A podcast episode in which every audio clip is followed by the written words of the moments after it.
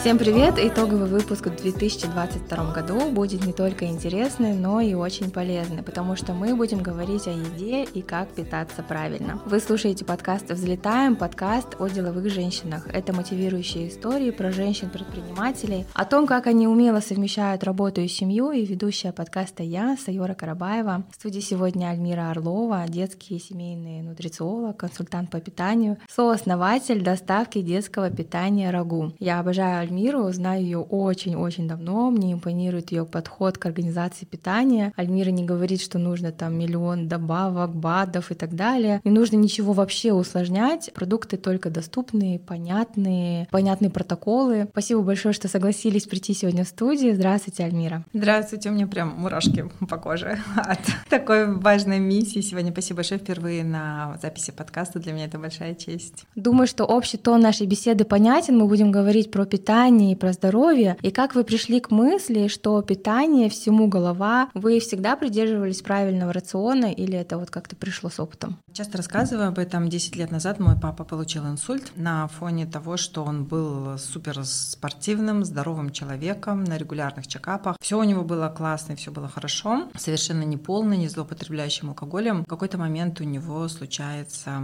такая проблема сердечно-сосудистой системы. Он чуть не скончался и остался, к сожалению, после этого инвалидом инвалидом на всю жизнь. Когда мы поехали в реабилитационный центр в Израиле, где он восстанавливался в течение нескольких месяцев, руководитель этого центра сказала, что его инсульт начался в детстве. Для меня это было ужасным откровением. Я тогда только первые годы пробовала себя в этой сфере здорового питания. И когда я вернулась в Алмату, встретилась с Алтанат Валиханной, это главный невролог Алматы. Она курирует как раз-таки заболевания сердечно-сосудистой системы. И она мне сказала, что как раз-таки вот это огромное количество переработанной пищи, сахара и жира является основной причиной образования атеросклеротических бляшек в сосудах. В какой-то момент, когда у человека случается перегруз по жизни, стресс, работа, то эта бляшка может оторваться и пасть в какой-то сосуд в мозгу, тогда это случается инсульт, если в сердце это инфаркт. И, в общем-то, она сказала тогда о том, что основная причина, в частности, у нашего народа, это, конечно, дефицит клетчатки и избыток а, простых углеводов. Проблема заключается в том, что мы в какой-то момент стали есть слишком много переработанной пищи. То есть это не потому, что мы едим бешбармак, а мясо и тесто? Нет, нет, нет, не поэтому, потому что вот как раз-таки а, рост сердечно-сосудистых заболеваний, он начался в эпоху развития ресторанного бизнеса, когда маленькие организмы еще совершенно не адаптированы да, к утилизации такого количества пищи без содержания клетчатки, ну и испытывают перегрузку системы просто-напросто. То есть они получают слишком много калорий, которые сложно утилизировать. Дети объективно сейчас меньше двигаются, дети объективно едят больше переработанных продуктов, меньше качественно отдыхают и спят, и еще плюс у них как никогда раньше очень сильно идет нагрузка умственная. Ну, то есть мы так не учились, как вот мои дети учатся сейчас в школе в моем, в моем детстве. При да, этом... сейчас вообще гонка, мне кажется, да, из школы ребенок едет э, на тренировку, у меня дочка так делает, по дороге она ест еду из ланчбокса, и хорошо, если я положу ей нормальную еду, и у меня есть время приготовить. Да, и вот на самом деле здесь мы сталкиваемся с огромным количеством проблем для желудочно-кишечного тракта, потому что это некачественное жевание пищи, это переработанная пища, нет фокуса на том, что ты ешь, и, естественно, это будет всегда отражаться негативно. Когда я вышла в тот день э, с 12-й горбольницы в Алмате, я для себя, я шла, плакала, мне было ужасно, вот, непонятно, горько, обидно, но я тогда приняла решение, что я всю свою оставшуюся жизнь буду посвящать тому, чтобы образовывать людей в части питания. Но вы тогда перешли на веганство. А, веганство для меня было временной мерой. Э, я веганила, потому что у меня был большой пласт тоже заболеваний, хотя вот казалось бы, мне тогда было там 30 с небольшим, и у меня уже были хронические заболевания, там а, респираторной системы, постоянно танзелиты, простуда, ангины и так далее. Поскольку мы в те годы были в каком-то вакууме информационном, у нас не было так много информации, как есть сейчас. И, естественно, в те годы было очень популярно веганство. Это для меня было просто такой первой ступенью про пробы, ну просто посмотреть, что это такое. Я действительно благодаря веганству очень хорошо поправила свое здоровье, но поняла, что эта диета не может быть на всю жизнь. То есть в качестве временной меры она может помочь человеку, тоже при определенных обстоятельствах. Я у меня тогда, я не, не, не была беременной, не планировала рожать. Для вот такого восстановления, для небольшого детокса, я думаю, что вот лично мне это подошло. Не, не факт, что это подойдет кому-то другому. Все очень индивидуально. Поэтому основной мой фокус был направлен на то, чтобы сокращать потребление фастфуда и фокус на том, чтобы женщины все-таки готовили дома. Потому что дети теряют, ну, человек вообще в целом не понимает, что ему есть, если у него нет это в традиции, в культуре потребления той или иной еды дома, потому что этнические особенности, они как раз-таки складываются из каждодневного приема пищи в кругу семьи. Это должна быть неспешная трапеза в кругу приятных людей. Желательно, чтобы это была хорошая сервировка, потому что, оказывается, до 50% расстройств пищевого поведения обусловлены тем, что у людей просто ну, некрасиво накрыт стол, нет эстетики. Эстетика играет колоссальную роль в том, чтобы относиться с уважением к процессу, который ты делаешь. Да? То есть ну, всегда хочется там эстетически красиво одеться, быть в красивом интерьере, есть из красивой посуды. Объективно ты так ешь меньше, потому что тебя глаз радует.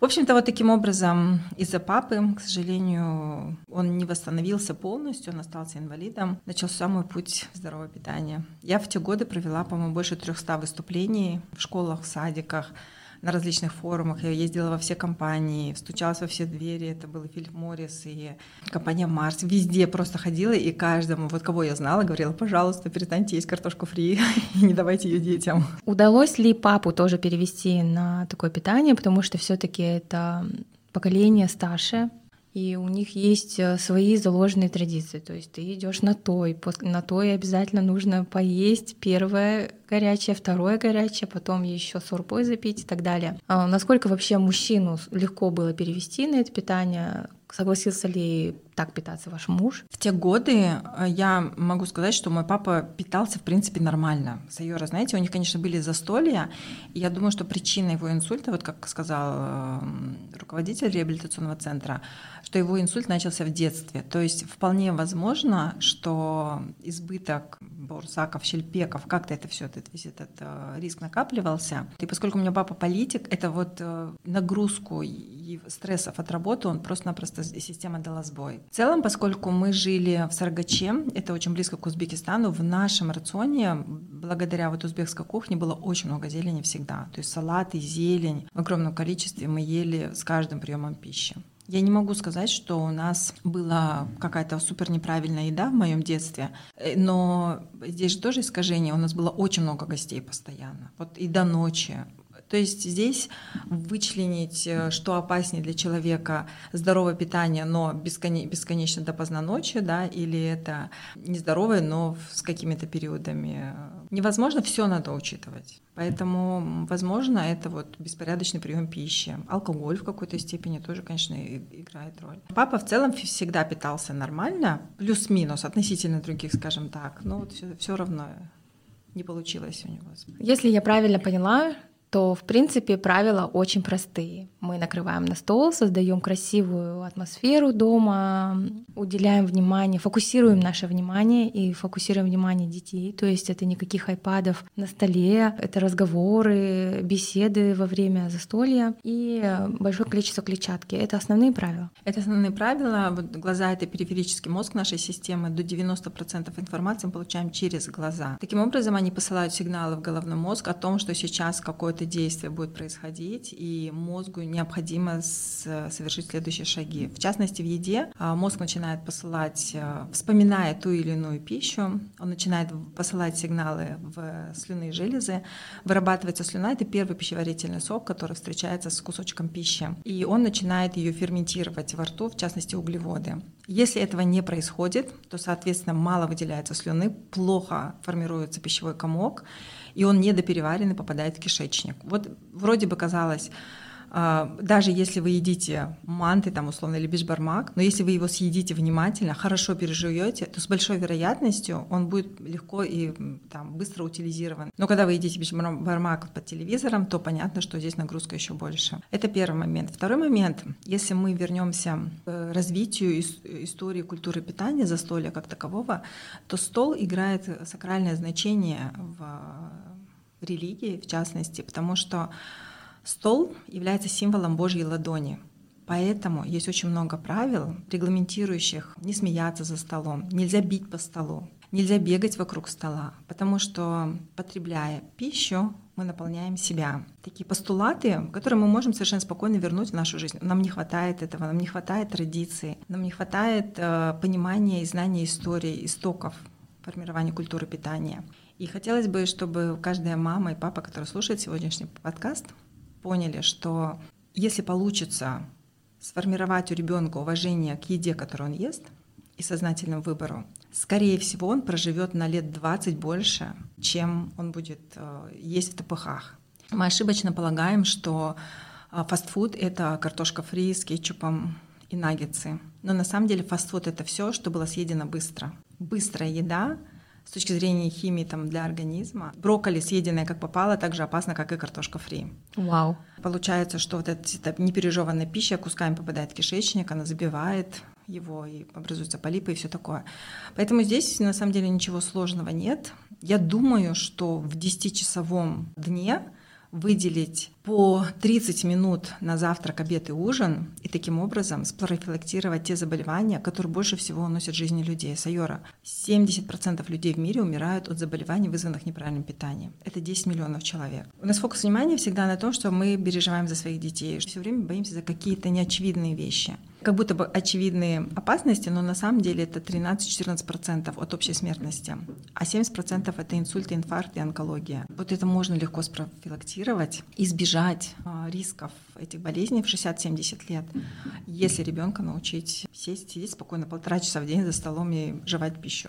Ну вот у вас трое детей, понятно, что младшие дети выросли уже в атмосфере осознанного питания, но у вас есть старший сын, который сейчас уже студент. Как проходила с ним вот борьба или это вот добровольно он согласился, сказал, хорошо, мам, я не буду есть э, гамбургеры, давай, пожалуйста, мне бургер из цветной капусты, я согласен. Или как удалось вам переучить его? Давайте я расскажу про основные ошибки, которые я допустила. В первую очередь, эм, это то, что я слишком на него давила. Вот я в какой-то момент узнала о том, что там, жирная еда опасна. Сахар, Мне кажется, это вообще опасен. вот а, все тогда мы начинаем, все э, когда что-то узнаем новое, мы пытаемся научить всех других. Причем агрессивно. И это никогда не работает. Вот мой сын жил, припевал, у него все было хорошо, и вдруг у моего папы случается инсульт. Арсену было тогда 7 лет, получается. И я тут врываюсь, все, все опасно, так жить нельзя, так есть нельзя, и начинаю на него давить контролировать, преследовать, ходить в школу, чтобы он там в буфете ничего не ел. Ровно с той же силой противовес он начинает бастовать и начинает есть еще хуже. Я пытаюсь догнать его, обогнать и, и все равно не мотивировать, даже не своим собственным примером, заставляю буквально есть э, правильно. Ну и в итоге я получила то, что он в итоге вообще перестал есть нормально, питался как попало, через силу ел то, что я давала. И даже он в какой-то момент, когда ел уже нормально, у него появился лишний вес. Поэтому, дорогие родители, никогда не делайте этого. Самыми лучшими способами научить ребенка питать правильно Первый постулат. Вы должны быть примером в течение нескольких лет. Не так, что вы узнали новую информацию, прибежали и заставляете. Вы должны быть в течение нескольких лет последовательно показывать, как это круто быть в своей форме, как это круто быть эффективным с утра, на выходные, не уставать, не выматываться, осознанно выбирать ту или иную пищу. А у меня еще, знаете, с в те годы тоже были перепады. В вегане у нас все хорошо, потом вечеринка какая-то, мы могли там пойти и выпить на ней, да, и опять переесть, и где-то шашлыки на природе. То есть объективно я не могу сказать, что я для него была идеальным примером. Это не так. И вот здесь тоже искажение. Я для него не пример, при этом еще и тиран. Я не получила желаемого результата. Только сейчас, вот спустя год, ему 18 лет, когда он понял, что в целом питание может дать очень хороший задаток энергии, а он выбрал направление, он стал изучать физику, математику, и понятно, что для этой умственной деятельности нужно много энергии. И вот он уже на собственных примерах, но это уже, извините меня, это 16, 17, 18 лет, столько лет прошло, и вот он сейчас стал заниматься спортом, но в основном не благодаря мне, не благодаря моему примеру, а благодаря моему мужу Дане, потому что Даня сам по себе, он такой образец, он красивый, спортивный, он очень дисциплинированный. Поэтому убедитесь, пожалуйста, что кто-то из вас, из родителей является примером для своего ребенка. Это самый лучший учитель. Я всегда говорю, что наши дети проходят обучение в институте под названием «Жизнь», и ректором этого института является мама. Как классно сказано.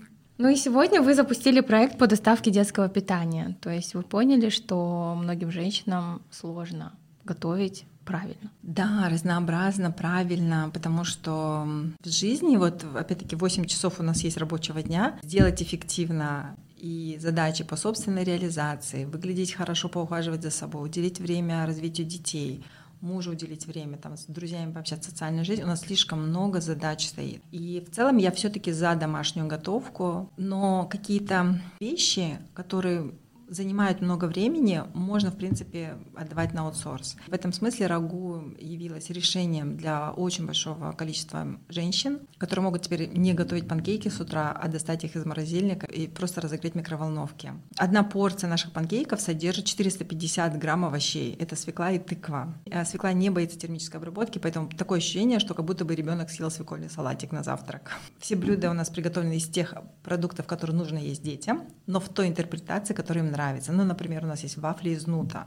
Ну, не заставишь ребенка есть нут на завтрак, просто вареный. Он даже хумус особо не будет есть. Но вафли он поест с удовольствием, с маслом кхи, с йогуртом и с ягодами, к примеру. При этом он получит свою порцию клетчатки и качественный белок. То есть не обязательно есть вот брокколи со цветиями, там цветную капусту со цветиями, а можно, в принципе, это куда-то спрятать. Это для такой выход для малоежек, да? Я думаю, вот мне нравится то, что ваша Лейсан ест брокколи э, со цветиями, потому что в целом все равно ребенку нужно научиться есть цельный продукт. Но как переходный этап мы можем предложить ему брокколи, спрятанную, в, например, в омлете, натертую на терочке. Но постепенно-постепенно нужно сокращать количество потребляемого сахара. Это будет влиять на рецепторы в ротовой полости. Постепенно человеку хочется меньше-меньше сахара, и он готов будет пробовать эти пресные овощи. В чем проблема? Потому что почему дети не едят овощи? Потому что им невкусно. Сахар сильно все это перебивает. Поэтому, пожалуйста, победа любой ценой, она может быть дана, когда вы мягко, с заботой переходите к увеличению рациона из цельных продуктов. Я помню, что рагу появился у вас на кухне. Как сейчас обстоят дела, если у вас цех, потому что я помню, как вы отрабатывали все меню, отправляли на доставку дегустаторам из своей собственной кухни, своей квартиры. Находились на стадии только изучения проекта, рынка, понимания. И единственный способ все это попробовать на своих собственных детях, это была моя кухня. Мы нашли шеф-повара, и он к нам каждый день приходил, и мы корректировали вкусы вместе с Осель, мы с ней соседки, и поэтому нам было очень просто таким образом утвердить продуктовую линейку. Сотрудничество с Осель тоже дало очень много проекту, потому что она как-то более современно, что ли, определяет вкусы вот ей иногда текстуры не хватает, каких-то оттенков не хватает. Поэтому у нас эм, продукции вроде бы ты чувствуешь, вроде бы домашняя еда, но при этом есть какие-то нотки. Вот они появляются все благодаря сель, а отрабатывали мы все это действительно на моей кухне каждый день. Потом уже мы сняли большое производство, супер чистое, классное, хорошо оснащенное, с огромным количеством холодильников, морозильников прекрасная система вентиляции, что тоже очень важно, потому что это такое хорошее подспорье для того, чтобы производ... технический и производственный персонал с удовольствием приходил на работу и готовил с любовью. Сейчас у нас производство, мы его расширяем уже в связи с тем, что мы вышли на Астану. Поэтому да, начали на моей кухне, но сейчас вот уже расширились очень сильно. Классно. И что в меню рагу на сегодняшний день? У нас есть борщи, это супер популярный продукт. У нас есть котлеты, которые мы делаем из индейки, из печени. А у нас есть вафли. Это наш бестселлер. Панкейки. Есть льняной йогурт, который не очень нравится детям, но он супер полезный, потому что он делается из льна, а лен очень богат жирными кислотами омега-3 что влияет на сохранность мембран клеток головного мозга и улучшает работу перистальтики кишечника. Поэтому лен, это вот мы его называем будешь какать как миленький. Это такой продукт, после которого у детей очень хорошо даже если запоры, помогает мягко акту. Вот, и у нас есть кокосовый йогурт, это вообще просто хит наших продаж. Он сделан из кокоса с добавлением очень качественных пробиотиков, лактобифидобактерий ну, что-то белковый жировой продукт с пробиотиками. Он, он просто вот как только мы его запустили, у нас первых дней а, продажи до сих пор там на процентов 20-30 каждый месяц растут. Ну вот буквально недавно вы презентовали рагу в Астане, то есть теперь здесь в Астане тоже можно купить, не только в Алматы. Получается, что товар приходит, продукт приходит э, в шоковой заморозке, и дома мы его только размораживаем, правильно? В живом виде, вот не замороженное, он портится очень быстро. У нас нет никаких стабилизаторов, у нас нет никаких добавок, которые бы удлиняли жизнь продукта. Это как домашнюю печеньку вы испекли, ее нужно съесть, иначе она просто покроется плесенью. Вот у нас то же самое. Второе, мы не используем э, сахар. У нас только добавляется триголоза, это просто сладкие грибы. Этот сахар можно есть детям. То есть он таким легким посластителем выходит. Поэтому э, было принято решение о том, чтобы замораживать продукты и таким образом сохранять органолептические свойства. Э, мы замораживаем при температуре минус 70 градусов. Шоковая заморозка дает возможность сохранить вкусовые качества и полезные. Все, мы привезли в Астану или в какой-нибудь другой регион, мама достала из морозилки, подогрела, и у нее готов полноценный завтрак. С какого возраста можно употреблять э, вот, панкейки, вафли и все остальное? Я думаю, что спокойно с 8 месяцев. Ну вот на баночках было написано, по-моему, 12+, да? Это потому что йогурты, там есть пробиотики, и они могут э, вызывать немножко дискомфорт на нежной перистальтике, на нежных кишечниках малышей. Панкейки уже можно 8 месяцев, вафли тоже можно спокойно давать. Раз уж мы заговорили о перистальтике малышей, для меня это очень актуально. Как вы думаете, почему колики — это вот основная основная проблема всех малышей до года. Потому что мама что-то не то ест. То есть колики, коликов в норме не должно быть вообще. Никогда. Нужно всегда готовиться к беременности. Когда меня спрашивают, когда начинается прикорм, я всегда говорю за 6 месяцев до наступления беременности, потому что практически весь микробиом он передается ребенку от мамы. И все дисбиозы, которые могут возникнуть у ребенка, они на самом деле взяли свое начало за период питания мамы чем-то там в рестораны, это опять и так далее. Поэтому очень важно, если мама сталкивается с проблемами коликов, отрегулировать вначале свое питание и пересмотреть э, прикорм Часто бывает такое, что перистальтика, нежная перистальтика кишечника не готова, может быть, у них каких-то ферментов нет, и если вы даете ей резко цветную капусту, у нее просто может вызвать газы, потому что у нее просто нет этих бактерий, которые бы ели эту цветную капусту. И в этом смысле хорошо помогать микродозы. По чуть-чуть вводим, по чуть-чуть, по чуть-чуть, и потом а, увеличиваем дозировку. Спасибо. Очень важно было услышать, потому что я буквально сейчас начинаю прикорм для своей дочери. Но сегодня вы активно развиваетесь в инфобизнесе. Ваши курсы по питанию, кажется, прошла вообще каждая мама в Казахстане и в России. Проект э, «Счастье есть» это действительно один из основных и базовых курсов, который на самом деле должна пройти каждая женщина, которая хочет, чтобы ее семья питалась правильно. Почему он так популярен? Мне кажется, потому что он супер простой, понятный. А он проходит э, в формате практической готовки. Как только начинается курс, мы все начинаем готовить одновременно. И начинаем с простых вещей. Просто я говорю, вот ничего не делайте, почистите сегодня морковку и дайте детям.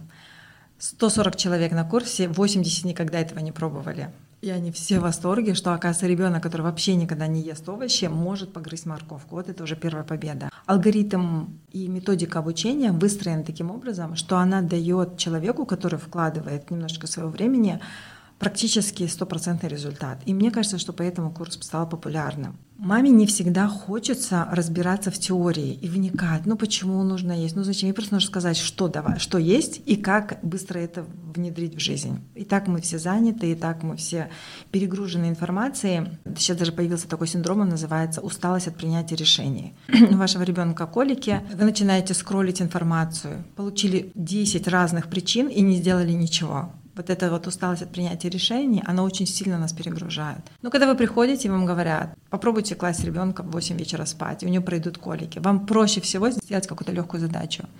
Поэтому мы сделали курс «Счастье есть» максимально простым. Там всего все уроки по 10 минут, сейчас идут по 10-15 минут.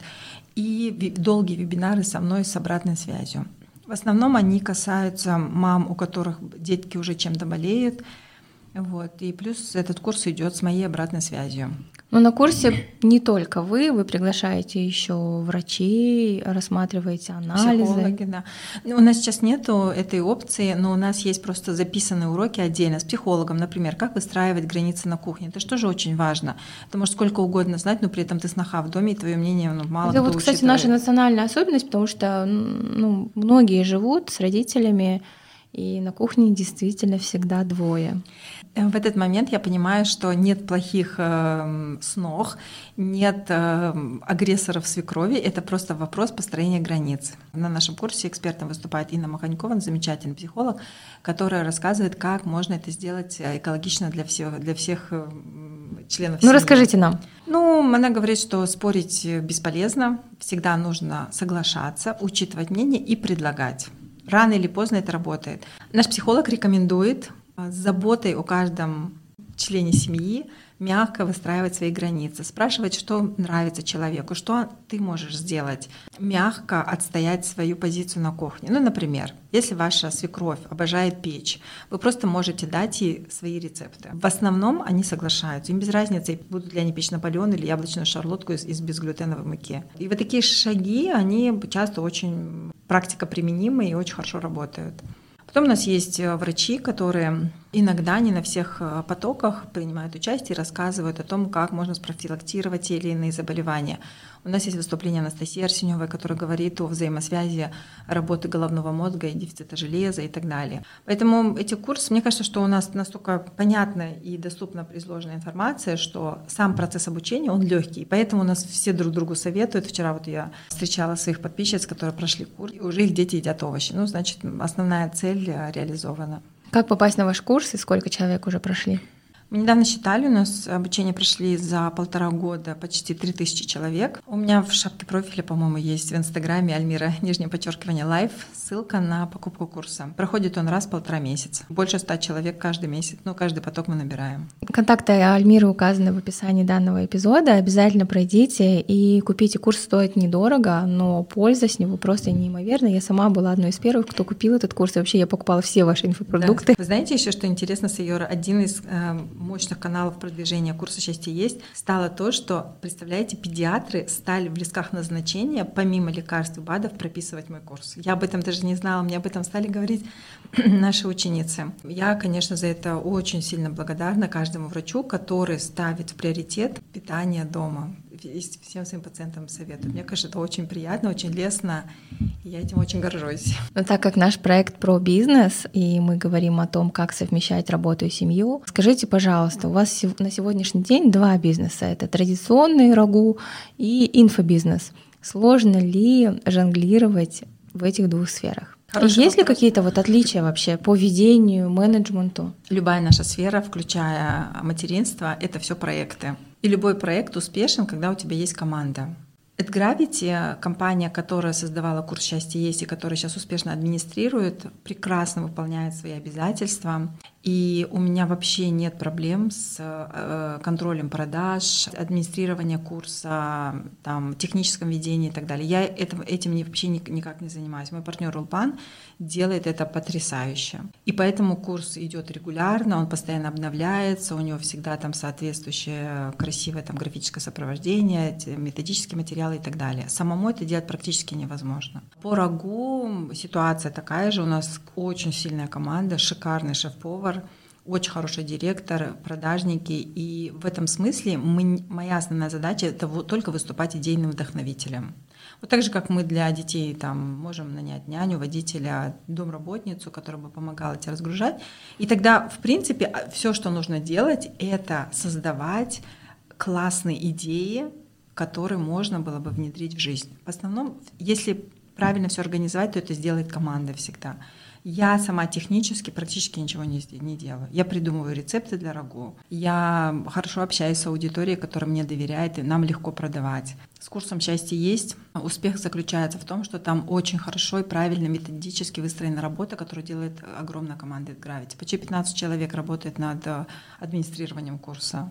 Вау, у вас очень большая команда. Давайте поговорим про спорт. Вы говорили про своего супруга. Он, кстати, уже несколько раз железный человек Ironman, марафонец. Ваша сестра Акмарал тоже известная ультрамарафонка. Как вам удается жить в семье таких спортсменов и не заниматься самой спортом? Я занимаюсь спортом, я не занимаюсь так много, как они, но с недавнего времени, наверное, последние полгода, вот как мы переехали в Алмату, я, э, спорт появился в моей жизни на регулярной основе. Я хожу в World Class в Алмате, это, мне кажется, самый лучший клуб в мире с э, идеальной командой, с прекрасно подобранными классами, занятиями. Понятно, что у каждого человека есть свои цели. И Акмарал зданий а это та категория людей, у которых они очень высокие в, в части вот физических достижений, спортивных достижений. У меня таких целей просто нет. У меня другие немножечко. У меня фокус внимания сейчас в основном на детях, потому что Андрею всего два года. Конечно, есть женщины, которые и там годик ребенку, они могут пробежать как-то там очень выдающийся марафон. Но у меня просто нет такого фокуса.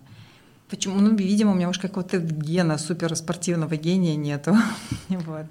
Потом я очень сама по себе очень активная, много хожу пешком. Ну вот я регулярно бегаю забеги, пусть по 10 километров, но с удовольствием. Не изнуряю себя там под полу и полными марафонами. Но хочу в следующем году все-таки проплыть Man, потому что в этом году у меня не получилось, а в следующем году думаю, что подготовлюсь и все-таки сделаю. Мне вообще знакома ваша история, потому что я тоже живу, не знаю, как-то выживаю в семье спортсменов. У меня все спортсмены, кроме меня. Но, как оказалось, недавно мне сказали, слушай, ну как ты не спортсменка? Ты катаешься на лыжах, ты там ходишь и так далее. Что, в принципе, так или иначе, какая-то часть спорта в моей жизни тоже присутствует. И я помню, что вы даже с Акмарал раньше делали свой курс, э, назывался он трансформация, где совмещали питание и спорт. Вы знаете, Сайора, на самом деле, чтобы быть здоровым, не нужно бегать марафоны. Вот нашему организму, сердечно-сосудистой системе нужно всего лишь там, не знаю, два часа прогулки на свежем воздухе. Этого достаточно. Силовые нагрузки нужны женщинам в частности для того, чтобы профилактировать ранние возрастные изменения. Да? То есть это ранняя менопауза, она круто профилактируется силовыми упражнениями. Их все равно нужно делать. Поэтому вот у меня в следующем году будет 45, и я четко приняла, для себя ответственное решение, что спорт должен стать частью моей жизни. Это без насилия, без надрыва. Я отняла Андрея от груди, потихонечку вот его там сдала в детский сад. И сейчас, найдя время уже для себя полноценно, я с удовольствием занимаюсь спортом. Ну вот опять-таки говорю, вот заниматься там, сидеть в декрете и так активно заниматься спортом, ну лично мне было тяжело. Поэтому мне кажется, вот вы сейчас тоже малышку свою э, подрастет она немножко и тоже спокойно встанете на эти а вообще рельсы. Вот, да, какой ваш совет а, женщинам, которые никак, ну, дожили до 30-35, никогда не занимались спортом, кроме уроков физкультуры в школе? С чего начать? С того, что нравится. Вот э, это совет Акмарал моей сестры, она, потому что она сейчас стала коучем по достижению цели, и я брала у нее сессию, и она мне сказала, начни просто с того, что тебе нравится. Наш мозг устроен таким образом, что он всегда будет стремиться тем событиям в жизни, которые принесли ему удовольствие. Ну вот если вы сходите с мужем на бачату, потанцуете, он вас там обнимает, вы все такая сексуальная, вам все это нравится, да? В следующий раз, когда у вас наступит уныние, мозг скажет, Сайора, ну пошли потанцуем, понимаете? Если вы в удовольствие пробежите там какой-нибудь марафон на всего 10 километров, ваш мозг обязательно вас об этом попросит. Поэтому самый комфортный, самый эффективный метод э, начать изменения в своей жизни с того, что будет приносить удовольствие. И тогда вам, не нужно будет себя изнурять. Ваш мозг сам вас приведет в раздевалку, где вы наденете на себя спортивные трусы и лосины и пойдете что-то делать. Здорово. Мне кажется, это вообще классные слова, сказанные в преддверии Нового года. Наш эпизод выходит 28 декабря. Совсем скоро куранты пробьют 12 ночи и наступит 23 год. Мне кажется, очень вовремя Альмира пришла в студию и рассказала о том, какие цели в плане питания и спорта нам всем стоит поставить. Спасибо большое, Сера. И, ну и мы должны понимать, что самый лучший учитель для ребенка — это мама с папой.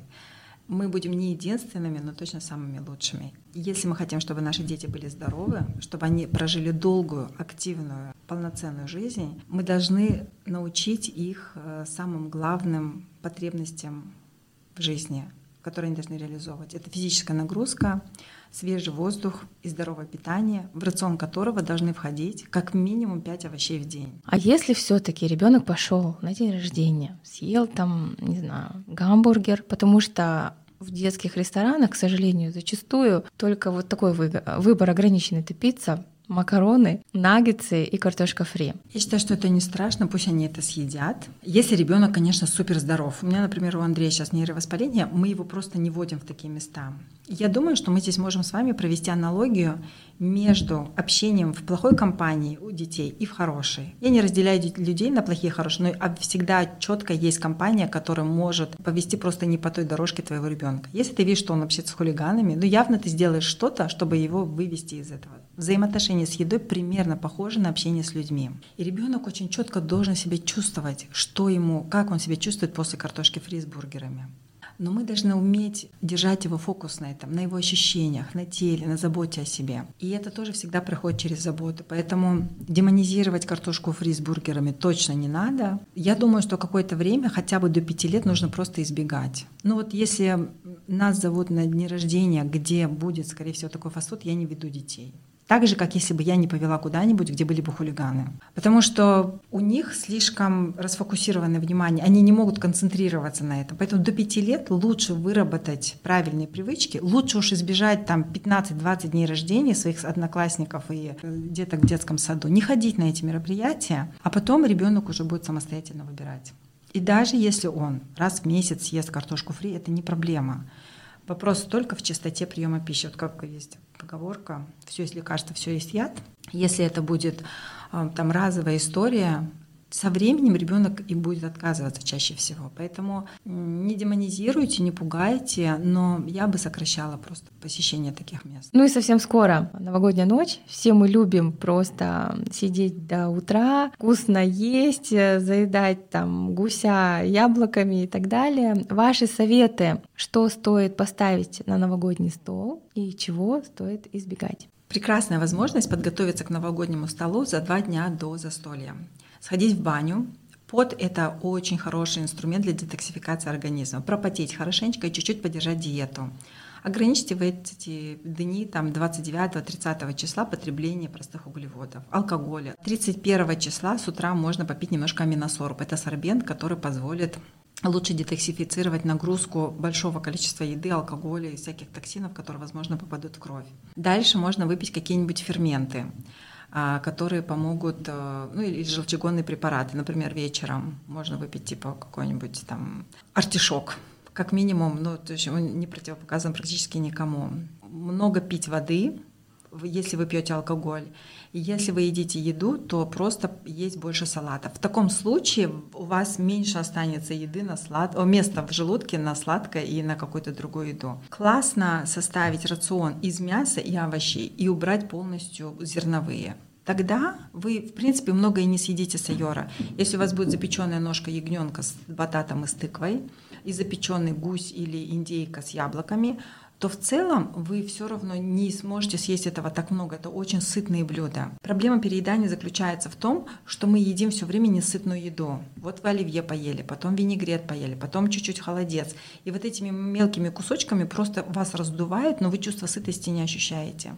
Поэтому вы в начале, вот прям в 7-8 вечера съедаете ягненка, например, с тыквой, с бататом, капусты ферментированные, и вы увидите, что даже к часу ночи, если подадут Наполеон, вы, скорее всего, есть особо не захотите. Тогда у вас э, неполезная еда по остаточному принципу займет меньшее место в желудке. На следующий день опять устраивайте себе детокс, травяные чаи, ферментированные продукты, какие-то легкие бульончики, костный бульон очень хорошо помогает. И вот таким образом вы, в общем-то, не создавая истерики по поводу там, новогоднего стола, спокойно являетесь и участником этого прекрасного события без особой нагрузки на организм. Здорово, спасибо большое за такое напутствие. Вы слушали подкаст «Взлетаем». Давайте все будем взлетать в 2023 году.